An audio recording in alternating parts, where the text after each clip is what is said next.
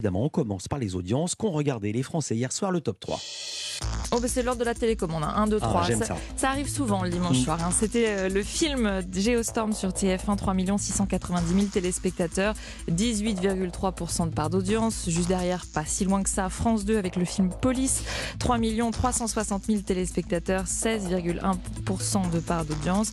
Et puis troisième, donc France 3 avec euh, les enquêtes du commissaire Van der Valk, 2 230 000 téléspectateurs, 10,5% de part d'audience. C'est quasiment euh, similaire au score de la semaine dernière.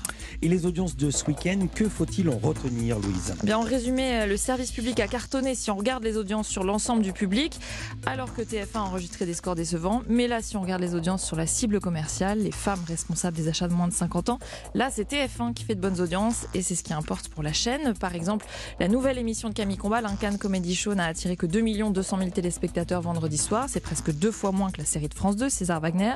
Mais son audience sur les femmes responsables des achats de moins de 50 ans est très bonne, plus de 27%.